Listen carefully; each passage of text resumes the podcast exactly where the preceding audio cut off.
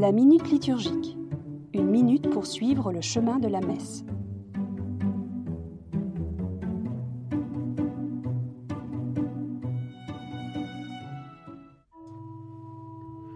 Prions. Prions.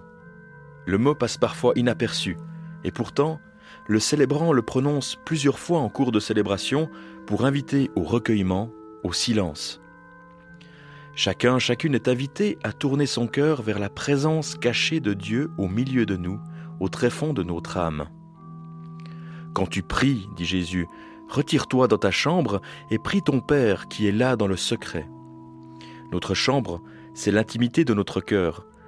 C'est là que Dieu nous donne rendez-vous, là qu'il nous attend. Indispensable silence à nos vies de foi, à notre être disciple, pour entretenir notre relation à ce Dieu qui nous aime et que nous voulons aimer en retour.